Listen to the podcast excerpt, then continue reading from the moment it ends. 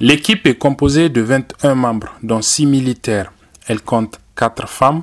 Le département de la défense est confié à l'ancien chef d'état-major général de l'armée, le général de corps d'armée Salifou Modi. Celui de la sécurité publique revient au général Toumba Mohamed.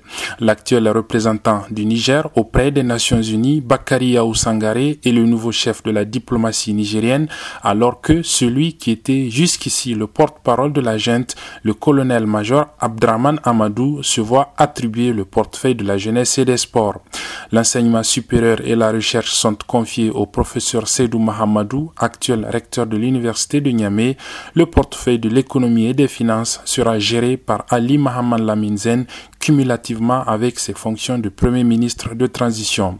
La formation de ce gouvernement intervient à quelques heures du deuxième sommet extraordinaire de la CEDEAO sur la crise politique au Niger, les sanctions assorties d'une menace d'intervention militaire pour rétablir l'ordre constitutionnel prises à l'issue du premier sommet n'ont pas fait bouger les lignes d'une sortie de crise.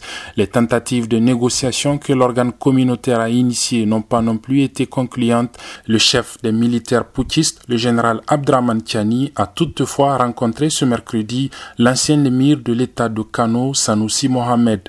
Celui-ci a annoncé, selon des sources, qu'il fera un compte-rendu de son entretien au président en exercice de la CEDEAO, le Nigérien Bola Ahmed Tinubu, qui a par ailleurs reçu toujours ce mercredi une correspondance de personnalités politiques nigériennes de haut rang, dont des anciens présidents de la République et anciens premiers ministres, lui demandant de lever les sanctions imposées contre le pays à la suite du coup d'État. Abdullah Razak Idrissa à Niamey pour VOA Afrique.